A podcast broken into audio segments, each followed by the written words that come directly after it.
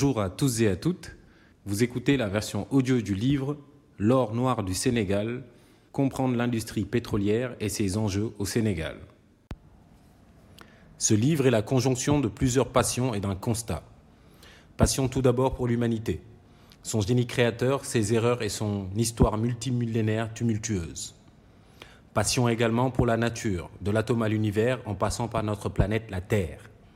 Elle qui, malgré ses 4,5 milliards d'années d'âge, reste encore si dynamique et si vivante, depuis ses entrailles remplies de magma jusqu'à sa surface où s'écoulent océans et nuages.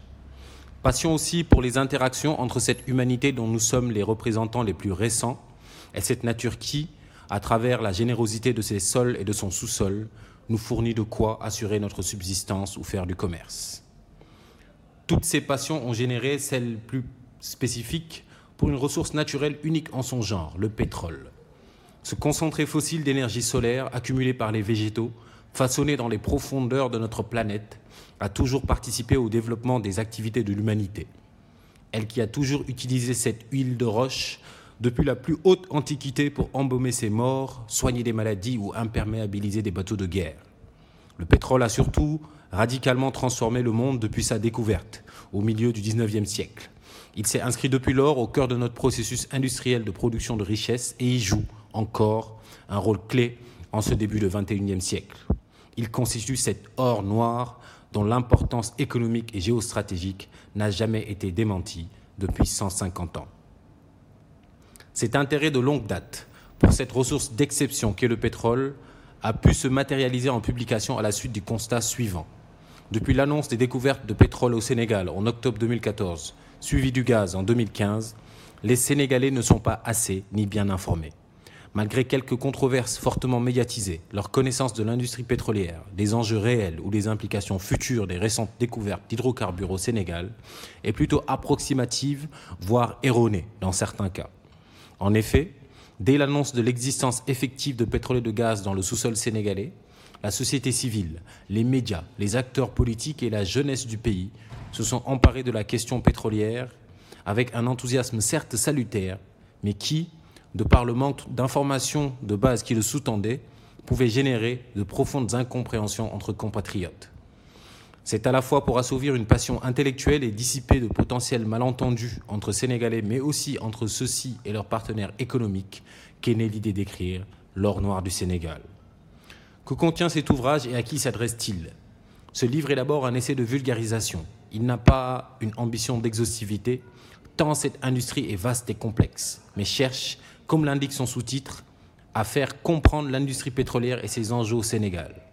Il a été écrit afin d'apporter dans un langage accessible et de manière synthétique les éclairages nécessaires à toute personne désireuse de comprendre l'amont pétrolier, c'est-à-dire l'ensemble des activités d'exploration et de production de pétrole et de gaz. Cette industrie occupera pour les 30 prochaines années un rôle de premier plan dans l'économie du Sénégal et pourrait changer, par ses multiples ramifications et à condition d'être bien pilotée, la vie de millions de Sénégalais. Cet ouvrage se propose ainsi de répondre à ces questions que chaque Sénégalais s'est probablement déjà posées. Qu'est-ce que le pétrole? D'où vient-il et comment est-il formé? Qu'en est-il du gaz? Quelle place le pétrole et le gaz occupent-ils dans le monde et au Sénégal? Grâce à quelles technologies sont-ils extraits et traités? Comment sont préparés puis signés les contrats pétroliers entre le Sénégal et les compagnies pétrolières. Que gagnera l'État du Sénégal lorsque débutera la production de pétrole au large de Sangomar et du gaz à Kayar et à Saint-Louis? Comment pourrait-il utiliser cet argent? Comment garantir la transparence et éviter la malédiction du pétrole qu'ont connu d'autres pays africains? Quels impacts pourrait avoir l'exploration du pétrole et du gaz sur les écosystèmes naturels, la vie du Sénégalais lambda et sur la politique énergétique du Sénégal? Ces interrogations sont légitimes, elle commande donc des réponses précises. Que vous soyez lycéen, étudiant, universitaire, ingénieur, économiste, juriste, journaliste, entrepreneur, littéraire ou scientifique, ce livre se propose d'apporter des réponses claires à chacune de ces questions. Il est construit afin de vous donner une compréhension d'ensemble et des connaissances solides sur l'énergie et l'amont pétrolier au Sénégal.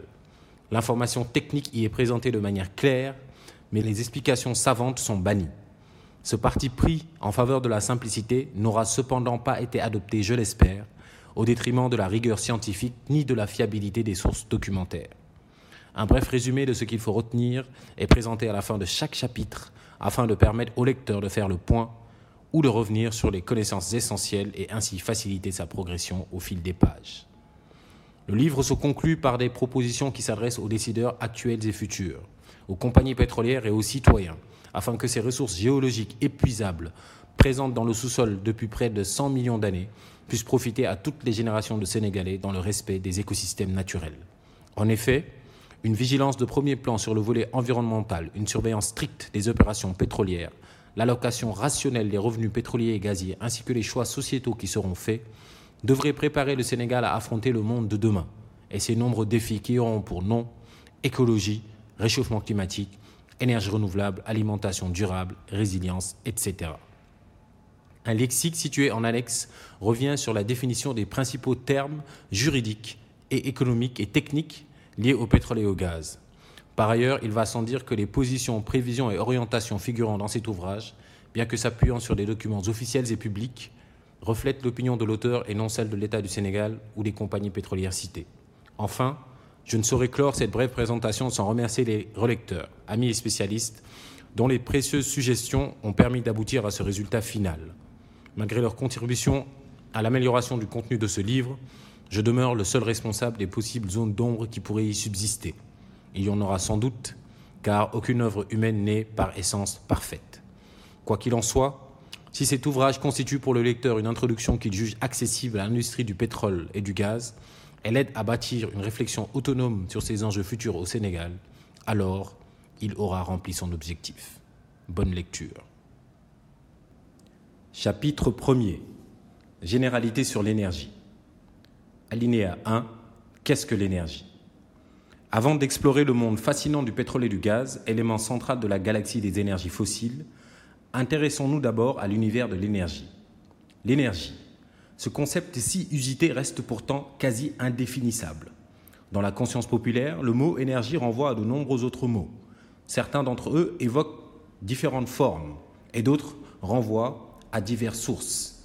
Électricité, chaleur, puissance, vitesse, nucléaire, pétrole, charbon, gaz, renouvelable, solaire, etc. Si chacun de ces mots peut sans doute dire ce qu'est l'énergie et peut être associé à lui, aucun d'eux ne dit pourtant ce que signifie réellement ce concept. Pour le commun des mortels, l'énergie se confond avec ses utilisations finales comme l'électricité qui arrive à la maison ou le carburant qui fait fonctionner la voiture. Pendant plusieurs siècles, les scientifiques eux-mêmes ont eu beaucoup de mal à lui donner une définition recouvrant avec exactitude sa réalité physique. Mot d'origine grecque, l'énergie était définie par Aristote comme une force en action. Au cours des siècles suivants, Plusieurs physiciens ont approché sa définition correcte tout en la confondant avec d'autres concepts physiques comme le travail mécanique, la force ou la puissance. Étienne Klein, physicien et philosophe français reprenant Paul Valéry, parle de cette époque d'approche conceptuelle et de définition approximative comme une période de nettoyage de la situation verbale autour du mot énergie. Cette brume conceptuelle finit néanmoins par se dissiper définitivement en 1887 avec Max Planck, qui la définit en insistant sur sa propriété fondamentale, c'est-à-dire sa conservation au cours du temps. Mais pour la plupart des humains, simples Einstein du quotidien et non physiciens, l'énergie est cette chose qui permet d'éclairer une salle, amplifier un son, cuire un repas, lever un conteneur, déplacer une voiture et ses passagers ou changer la température d'une pièce. L'énergie, qu'elle soit chimique ou mécanique, calorifique ou électrique, nous permet en effet d'accélérer, découper, raboter, soulever, chauffer, refroidir, éclairer, transporter, etc. En somme, mesurer de l'énergie, c'est mesurer du changement, nous dit l'ingénieur Jean-Marc Jancovici. L'énergie est donc une grandeur physique qui se conserve au cours du temps et qui mesure la capacité à changer l'état d'un système. Autrement dit, l'énergie nous permet de transformer le monde qui nous entoure, et ce, en commençant par nos propres organismes. C'est en effet grâce à l'énergie chimique contenue dans les aliments que nous mangeons que nous pouvons produire de la chaleur pour maintenir la température de notre corps à 37 degrés et que nous augmentons la taille de nos os et de nos muscles. C'est grâce à cette même énergie chimique que nous renouvelons les réserves de nos muscles pour pouvoir être actifs, labourer un champ, soulever une brique, couper un arbre, cliquer sur le clavier de notre ordinateur. L'énergie chimique contenue dans les cellules musculaires d'une vache va lui permettre, lorsqu'elle se déplace, de fournir de l'énergie mécanique à un outil qui va labourer la Terre. De la même manière, l'énergie chimique contenue dans les liaisons carbone-hydrogène des hydrocarbures peut être transformée en électricité ou en énergie mécanique. Il suffit pour cela de brûler le pétrole ou le charbon, c'est le phénomène de combustion, pour rompre ces liaisons chimiques, ce qui va libérer l'énergie qu'elles contenaient sous forme de chaleur. Celle-ci est ensuite transformée en électricité grâce à un alternateur relié à une turbine entraînée par de la vapeur d'eau. Cette électricité qui arrive chez nous peut faire fonctionner un ventilateur ou un climatiseur. L'énergie calorifique contenue dans la lumière solaire, lorsqu'elle tape la surface d'un panneau photovoltaïque, tout comme l'énergie chimique d'une batterie, permettent d'obtenir de l'électricité. Ainsi, si le monde qui nous entoure a été profondément modifié par l'homme, c'est parce que celui-ci a apporté de l'énergie dans des formes de plus en plus concentrées. Il a débuté par la modeste énergie mécanique fournie par ses bras et les animaux domestiques, puis s'est appuyé sur la force du vent et de l'eau avec les moulins avant de finir par exploiter l'importante énergie chimique emprisonnée dans les hydrocarbures solides avec le charbon, puis liquide avec le pétrole. Sans énergie, il n'y a ni électricité, ni machine, ni voiture, ni ordinateur, ni Internet, ni industrie, ni extraction de ressources naturelles, ni agriculture intensive, ni transport d'hommes ou de marchandises sur de longues distances. En somme, il n'y a pas d'activité économique. Sans énergie, il n'y a pas de vie non plus. L'énergie solaire, issue de la fusion nucléaire au sein de notre étoile, a permis de créer l'existence exceptionnelle d'eau liquide sur Terre, entraînant la prolifération des molécules du vivant. Puis, progressivement, la vie s'est complexifiée, toujours grâce à l'énergie. Celle issue des fonds marins ou celle du soleil, qui a permis le développement d'organismes complexes que sont les végétaux photosynthétiques. Ceux-ci et leur production d'oxygène ont permis l'explosion de la vie animale terrestre et océanique il y a plusieurs centaines de millions d'années. L'énergie est le socle de la vie et de l'économie.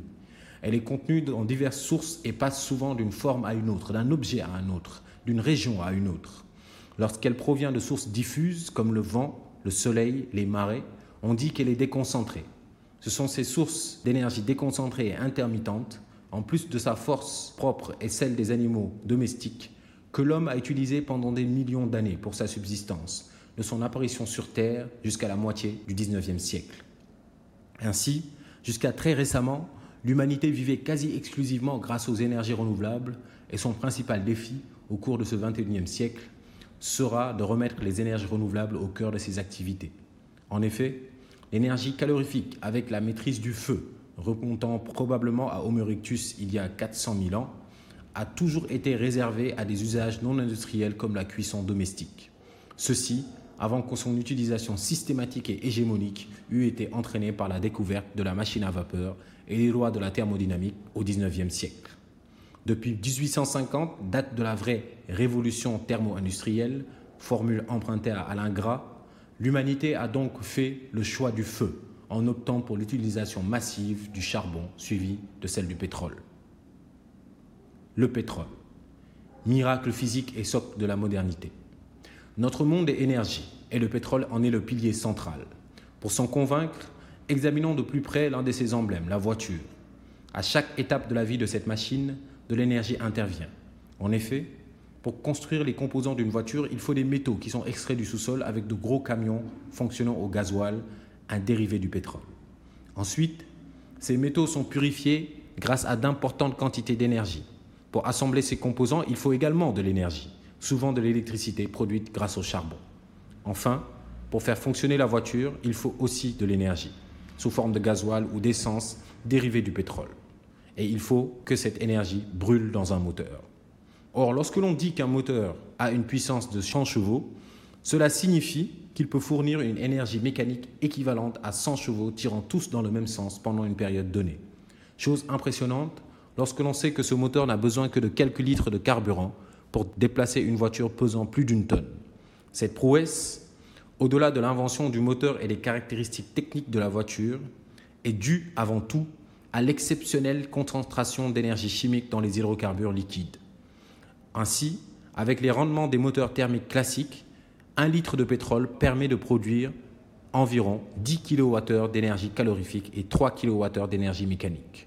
En comparaison, un maçon bien entraîné, soulevant des briques pendant toute une journée, produira au maximum 0,05 kWh pour un salaire de 2500 francs CFA. Ainsi, l'énergie mécanique produite par un maçon coûte environ 64 000 francs CFA par kilowattheure, alors qu'un litre de pétrole, coûtant environ 240 francs hors taxes diverses, permet de fournir 3 kWh d'énergie mécanique, soit 80 francs CFA par kilowattheure. La conclusion à tirer qu'un kilowattheure d'énergie mécanique produit par le pétrole est 800 fois moins cher que celui produit par un maçon sénégalais plutôt modestement payé. Ceci est le fruit de millions d'années de processus géologiques qui ont petit à petit accumulé l'énergie chimique dans ce concentré géologique liquide qui est le pétrole. Le pétrole est ainsi un composé qui agit comme une batterie naturelle, concentrant beaucoup d'énergie chimique. C'est cela qui fait du pétrole un miracle physique et le socle de toute la production industrielle de l'homme au cours du XXe siècle. Toute la recherche scientifique et les nouvelles machines n'ont servi qu'à améliorer les rendements énergétiques, car c'est bien le pétrole qui constitue le socle du développement industriel, avec notamment l'explosion des transports maritimes et routiers. Au Sénégal, la consommation moyenne d'énergie par un Sénégalais en 2016 était d'environ 0,30 tonnes équivalent pétrole, ce qui équivaut à environ 1000 kWh d'énergie mécanique. Rappel, un maçon produit au maximum 0,05 kWh d'énergie mécanique par jour avec ses bras. Cela signifie qu'en consommant 1000 kWh d'énergie mécanique par an pour satisfaire tous ses besoins en énergie, électricité, cuisson, transport, manutention, production industrielle, agricole, etc., chaque Sénégalais, du nouveau-né au retraité, dispose de l'équivalent de 55 maçons travaillant pour lui 24 heures sur 24. Ces esclaves énergétiques, entre guillemets, virtuels et infatigables, s'ils existaient, auraient dû tourner des manivelles pour générer de l'électricité, pousser nos voitures, récolter nos fruits et légumes, ventiler un fourneau pour cuire nos repas, soulever des blocs de béton pour construire des bâtiments, etc.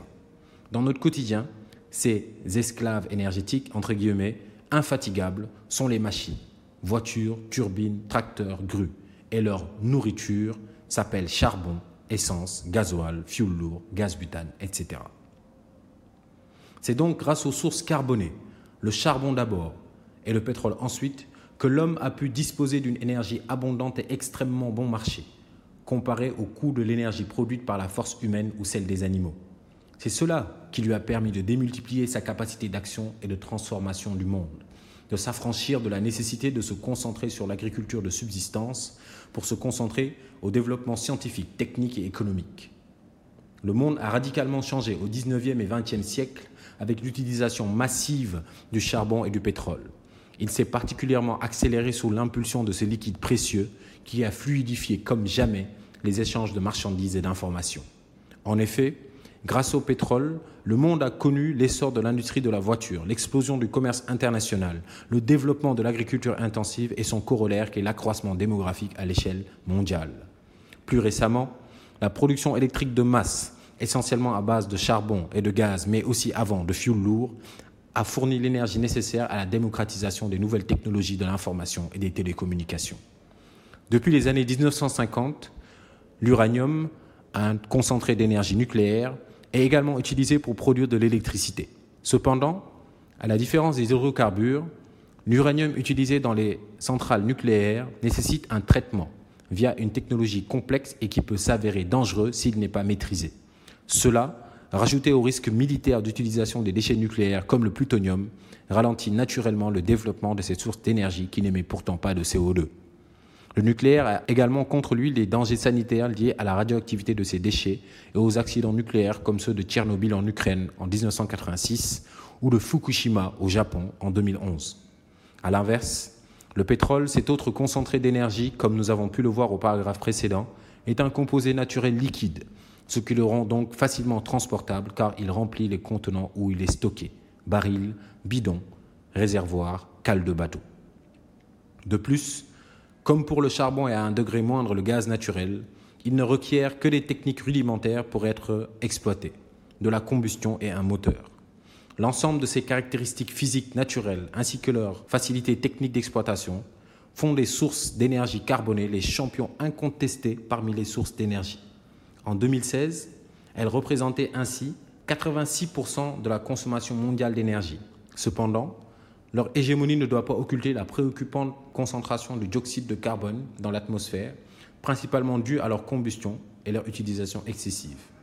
Ces rejets de CO2 entraînent un renforcement de l'effet de serre naturel de notre planète, ce qui accélère le réchauffement climatique. Aujourd'hui, celui-ci fait l'objet de publications régulières du GIEC et de conférences internationales sur le climat, telles que la conférence des partis COP21 de Paris en 2015. S'il n'est pas atténué très rapidement, on parle de 2030, le réchauffement climatique menace les conditions d'existence de l'espèce humaine sur Terre.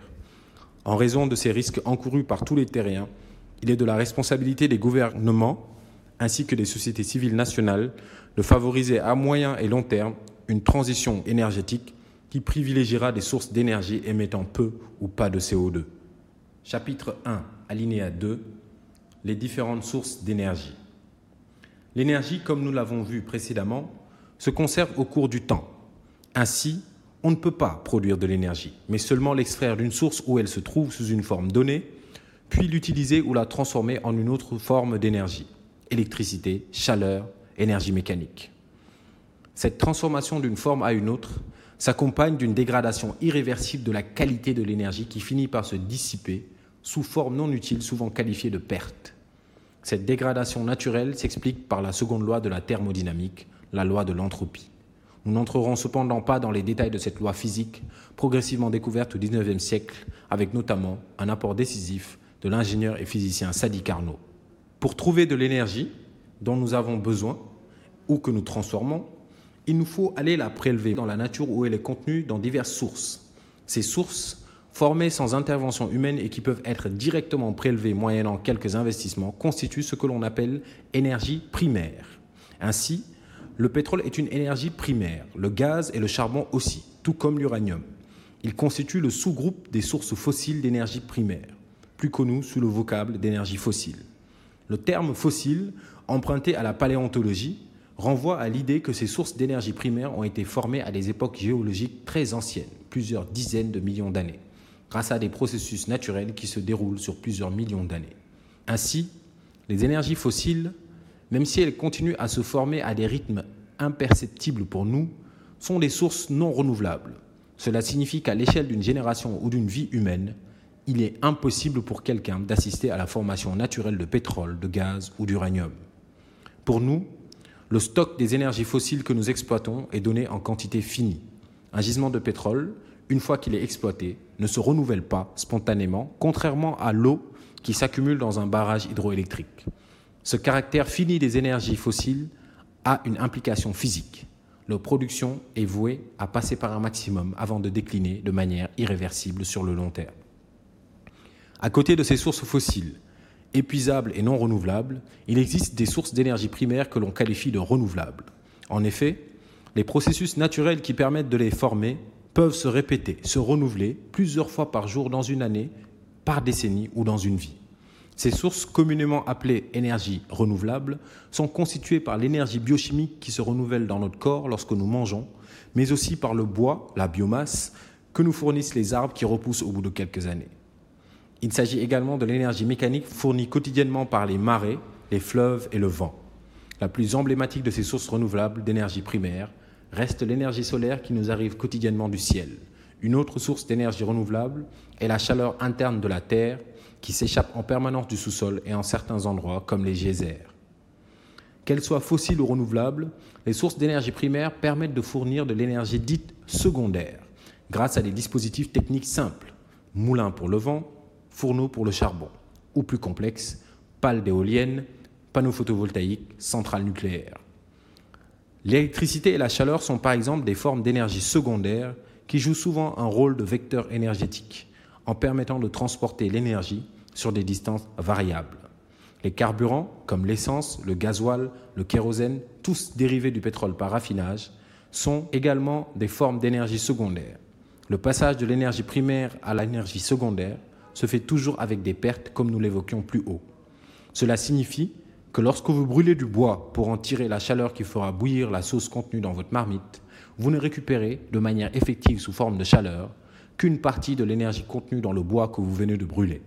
L'autre partie s'échappe sous forme de chaleur qui se dissipe dans la nature. Bien souvent, l'énergie secondaire doit elle aussi être transformée pour être utilisable sous forme de lumière, d'énergie mécanique ou d'air frais émis par le climatiseur d'un bureau. Là aussi, cette transformation de l'énergie secondaire en énergie finale parvenant aux consommateurs s'effectue à l'aide de dispositifs où les pertes sont inévitables. Ainsi, lorsque vous mettez 10 litres d'essence dans le moteur de votre voiture, au moins 6 de ces 10 litres ne servent pas à faire avancer le véhicule. Cette énergie contenue dans les 6 litres est perdue, essentiellement sous forme de chaleur. C'est ce qui explique que le capot de votre voiture est chaud quand vous conduisez. Chapitre 1, alinéa 3. D'après la BP Statistical Review of World Energy en 2017, l'humanité a consommé en 2016 un volume de 13,3 gigatep, c'est-à-dire milliards de tonnes équivalent pétrole, d'énergie primaire. Derrière ces chiffres quelque peu inhospitaliers se cachent plusieurs faits marquants comme l'omniprésence et l'omnipotence des sources fossiles. En effet, le pétrole constituait en 2016 environ 33% de l'énergie primaire consommée dans le monde. Il était suivi de près par le charbon avec 29% et par le gaz naturel qui, lui, comptait pour 24%. Ainsi, les sources carbonées d'énergie émettrices de CO2 lors de leur combustion constituent 86% de l'énergie primaire mondiale. Cela peut surprendre lorsque l'on sait l'urgence climatique et plus généralement écologique telle qu'elle est décrite par les nombreux plaidoyers d'experts et les études scientifiques au cours des dernières décennies. Si, en valeur relative, leur poids dans le bilan énergétique mondial diminue, 94% en 1965 contre 86% en 2015, le pétrole, le charbon et le gaz naturel ont vu leur consommation globale en volume être multipliée par 3 en 40 ans. De nombreux pays, aujourd'hui qualifiés d'émergents comme la Chine, l'Inde ou le Brésil, ont contribué à cette hausse de la consommation d'énergie fossile émettrice de CO2. Ils se sont inscrits dans la droite lignée des pays occidentaux qui avaient initié dès le 19e siècle et accru tout au long du 20e siècle leur consommation de charbon et de pétrole pour assurer et accroître leur développement.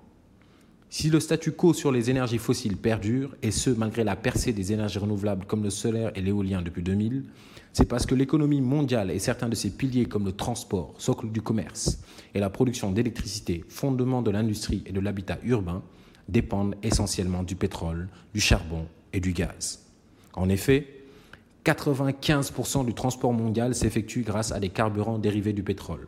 Le diesel et l'essence pour les voitures, le fioul des bateaux ou le kérosène des avions sont tous issus du raffinage du pétrole. Les voitures électriques, nouvelle égérie des marques de voitures, ne représentaient, selon l'Agence internationale de l'énergie, AIE, que 2 millions de véhicules en 2015, soit seulement 0,2% du parc automobile global. Les chiffres de leurs ventes sont cependant en nette progression et l'AIE estime entre 40 et 70 millions les effectifs de véhicules électriques qui seront commercialisés à l'horizon 2025. La voiture électrique pose cependant sur le long terme le problème de l'approvisionnement en métaux pour les batteries et la source de l'électricité. Ces interrogations sur la production d'électricité proviennent du fait qu'elle dépend encore largement à 60% des sources fossiles émettrices de CO2. En effet, l'électricité dans le monde est produite à 23% avec du gaz naturel à 5% par du pétrole et surtout à 39% avec du charbon, qui est, de loin, la première source de production d'électricité dans le monde. La Chine, les USA, l'Allemagne et l'Afrique du Sud, pays ayant les plus grandes productions industrielles en Asie, en Amérique, en Europe occidentale et en Afrique, produisent principalement leur électricité à partir de charbon. Cela s'explique par le fait que le charbon est une ressource ayant une très bonne capacité énergétique, massique, tout comme le pétrole. Cela signifie que dans un kilogramme de charbon, vous aurez plus d'énergie que dans un kilo de paille. La capacité énergétique peut également être volumique. On compare alors la quantité d'énergie pouvant être produite par un même volume de différents matériaux. Le caractère solide et compact du charbon le rend cependant difficile à manipuler, notamment dans sa manutention, et à stocker. Ainsi, presque tous les pays qui en disposent utilisent plutôt localement comme combustible dans leurs centrales électriques thermiques. L'Afrique du Sud en exporte néanmoins beaucoup. Des contraintes climatiques et des incitations politiques pourraient accélérer de manière inattendue le développement des énergies renouvelables. 3% de l'énergie mondiale hormis l'hydroélectricité. Cependant, les plus récentes études de prospective estiment que la demande globale en énergie primaire d'origine fossile, notamment celle du gaz, pourrait augmenter durant les 20 prochaines années. L'Afrique, avec environ 8% des réserves prouvées de pétrole, 8% du gaz et un peu plus de 4% du charbon, pourrait, avec des efforts supplémentaires dans l'exploration, jouer un rôle important pour tenter de répondre à cet accroissement de la demande énergétique mondiale. Elle devra surtout satisfaire une demande intérieure qui sera de plus en plus importante. C'est ce qui explique l'attrait récent des compagnies pétrolières mondiales pour des bassins sédimentaires situés en mer et relativement peu explorés. Un tel contexte régional et international, avec un offshore africain constituant l'une des frontières pétrolières, a permis la découverte en octobre 2014 et en mai 2015 de plusieurs gisements d'hydrocarbures au large des côtes sénégalaises. Chapitre 1. Ce qu'il faut retenir. L'énergie nous permet de transformer le monde qui nous entoure, elle se conserve au cours du temps, mais sa qualité se dégrade irréversiblement. L'énergie abondante et peu chère, charbon puis pétrole, couplée à la technique, a transformé le monde depuis 150 ans, mais elle est en quantité limitée sur Terre. L'énergie produite par le pétrole coûte 800 fois moins cher que celle produite par les muscles d'un être humain. L'énergie est classée en sources primaires et secondaires. L'énergie primaire nous est fournie par la nature. L'énergie secondaire, chaleur, électricité, est issue de la transformation de l'énergie primaire. L'énergie finale arrive au consommateur. Le pétrole, le charbon et le gaz constituent 86% de l'énergie primaire utilisée dans le monde. Ils servent essentiellement à produire de l'électricité et les carburants pour le transport. Le pétrole, le charbon et le gaz sont des sources non renouvelables d'énergie primaire. Leur combustion produit du CO2, ce qui entraîne un réchauffement climatique global. Si nos modes de consommation se maintiennent, la demande en énergie va croître dans le futur. Outre le pétrole et le gaz, il faudra intégrer de plus en plus les sources renouvelables d'énergie primaire dans le mix énergétique mondial afin d'éviter un emballement climatique. C'est tout pour aujourd'hui. N'hésitez pas à vous abonner pour rester au courant des prochaines publications de chapitres. Et surtout, n'hésitez pas, si vous n'avez pas compris des choses, à me poser des questions en commentaire. J'y répondrai. Merci beaucoup.